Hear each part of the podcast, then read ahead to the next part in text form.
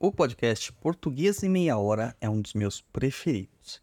E ouvindo o professor Manga falando sobre o conto O Homem que Sabia Javanês, de Lima Barreto, tive uma inspiração sobre a nossa macumba e as mídias sociais. Você está ouvindo. Pense, se macumba. macumba.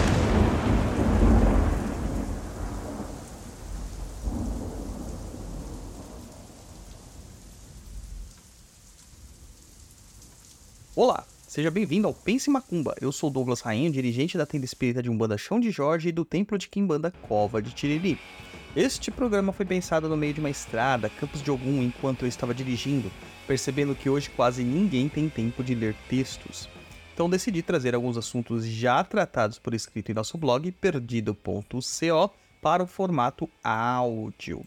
E se você quiser conhecer mais do nosso trabalho, nos siga em www.perdido.co ou no instagram.com.br douglasrainho7. Além disso, temos o TikTok e o Instagram do Papo da Inclusão, o melhor e maior podcast de macumbaria do mundo e do plano espiritual também. Neste programa, vamos falar sobre o homem que sabia javanês. Vamos lá?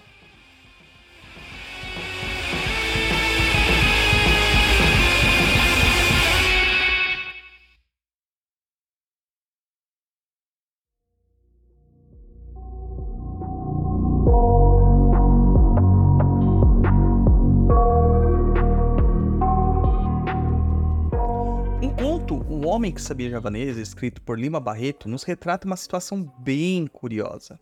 As personagens Castelo e Castro travam um diálogo onde Castelo conta como teve que ganhar a vida de formas inusitadas e sobre a credulidade das pessoas a respeito de certas figuras quando elas lhe entregam o que elas desejam. Castelo começa falando para seu amigo Castro que certa feita em Manaus ele teve que se esconder, né, esconder sua qualidade de bacharel para obter mais confiança de sua clientela.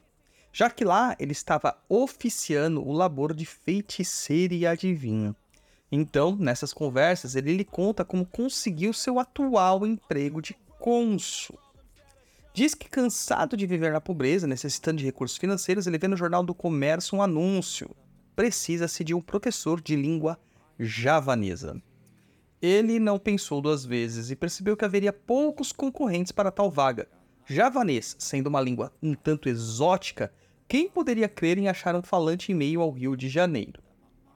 Pois feito, ele se candidata à vaga, mas antes vai até a Biblioteca Nacional a fim de se pôr a par de tal língua, pedindo ao bibliotecário que o volume da letra J da grande enciclopédia onde ele consultou um artigo referente a Java e a língua javanesa, sabendo se tratar agora de uma colônia holandesa do arquipélago de Sonda, e que também seu alfabeto era derivado de um velho alfabeto hindu. Ele tenta se aprimorar e decorar as grafias dos símbolos e começa a treinar sua pronúncia. Quando foi se apresentar ao trabalho, soube que a vaga era requisitada por um tal de Barão de Jacuecanga, que tinha interesse em aprender o javanês. O barão questiona Castelo onde ele havia aprendido javanês. E não esperando essa pergunta, ele inventa isso de cabeça que se tratava de uma língua aprendida com seu pai, um marinheiro javanês que aportara na Bahia e constituíra família e moradia. Claro que tudo história inventada, mas que foi crível para o barão. O barão disse a Castelo que seu interesse se dava devido a certo livro de características místicas que dava sorte e boa fortuna a seus possuidores e que estava em sua família já há gerações. Contudo, ele mesmo não tinha disposto dessa sorte e as coisas estavam difíceis, e ele, entristecido pelo tal acontecimento, desta forma julgava que se ele conseguisse compreender tal livro escrito em javanês, sua sorte mudaria. Castelo Astuto pede para ver tal livro e percebe que é um prefácio em inglês, onde se coloca a par do interesse daquele livro e assim ele usa desse conhecimento para mostrar sua proeficiência suposta na língua javanesa. Entretanto, devido à adiantada idade, o barão não conseguiu aprender esse tal javanês, que também não era de domínio de Castelo, mas Castelo pensou adiante e, não conseguindo também traduzir os textos, começou a inventar as histórias que lá continham, trazendo certo conforto para a vida do barão. O barão mudou sua disposição em tanto que as coisas melhoraram, chegando até mesmo receber uma herança de um distante parente.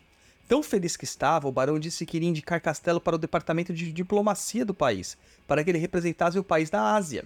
principalmente no país falante de javanês. Castelo foi ao encontro do Visconde de Caruru para que ele pudesse entrar na diplomacia, mas o Visconde não achava que o porte físico de Castelo era adequado ao trabalho diplomático, mas que daria-lhe uma função futura assim que lhe houvesse vaga em algum consulado. O barão, tão feliz que estava, lhe trouxe para morar junto a ele, lhe enchia de presentes e até parte de sua herança deixou em testamento. Castelo ganhou a vaga real de cônsul, representando o país até em congressos internacionais diplomáticos sobre questões linguísticas, e a fez a vida assim. Em conclusão, sua vida toda fora baseada em uma falácia que ele contou por diversas vezes e se fez acreditar, gerando até mesmo uma autoridade perante os demais, a ponto de receber cartas de diversas pessoas exaltando seus saberes sobre o javanês, mesmo que ninguém soubesse javanês, para contestar e testar se o que ele de fato dizia falar era a língua do arquipélago de Sonda. O que quero trazer para vocês com este pensamento, né, com este conto, é que isso se repete dentro das fileiras da espiritualidade. Principalmente hoje em dia, com o avanço das redes sociais, principalmente o Instagram e o TikTok. Várias figuras com enorme número de seguidores cria assim uma história de gênese pessoal e faz todos acreditarem e por mais que as coisas sejam estapafúrdias perante aos olhos e ouvidos de pessoas com real saber, não conseguem ser desmentidas, pois a grande massa que a incentiva e apoia não tem discernimento nem capacidade técnica em reconhecer se o que ele está falando é verdadeiro. Desta feita, vejo diversas pessoas autopromulgadas ou que tiveram um trabalho de marketing muito bom em cima de seus personagens, para que hoje, né, elas conduzissem multidões de pessoas cegas para as amarras da obscuridade espiritual, com a chancela de muitos e, com a argumentação que trazem visões novas ou até mesmo visões antigas e perdidas.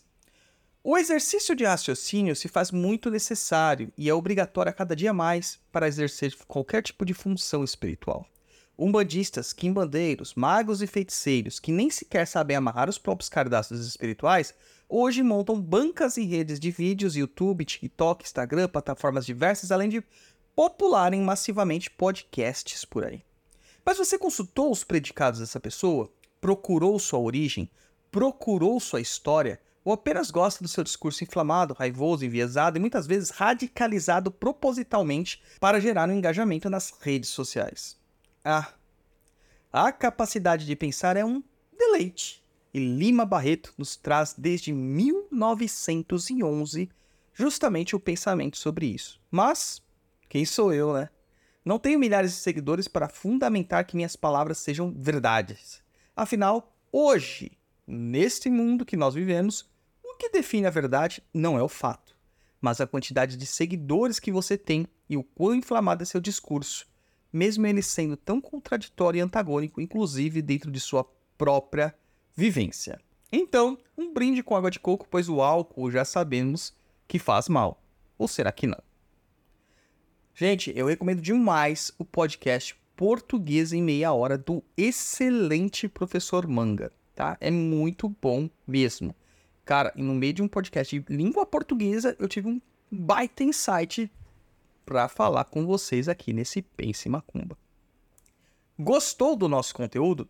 Comenta no post do episódio no instagram.com.br douglasrainho7. Nos siga também no Spotify, dando 5 estrelas na avaliação e marcando o sininho para receber nossas notificações. Para você que gosta dos meus pensamentos, me siga no tiktok.com.br tatazilauapanzo, onde falo sobre espiritualidade e kimbanda. Aproveita e confere todos os nossos cursos em www.perdidoead.com. Saravá e Mukuyo no Zambi.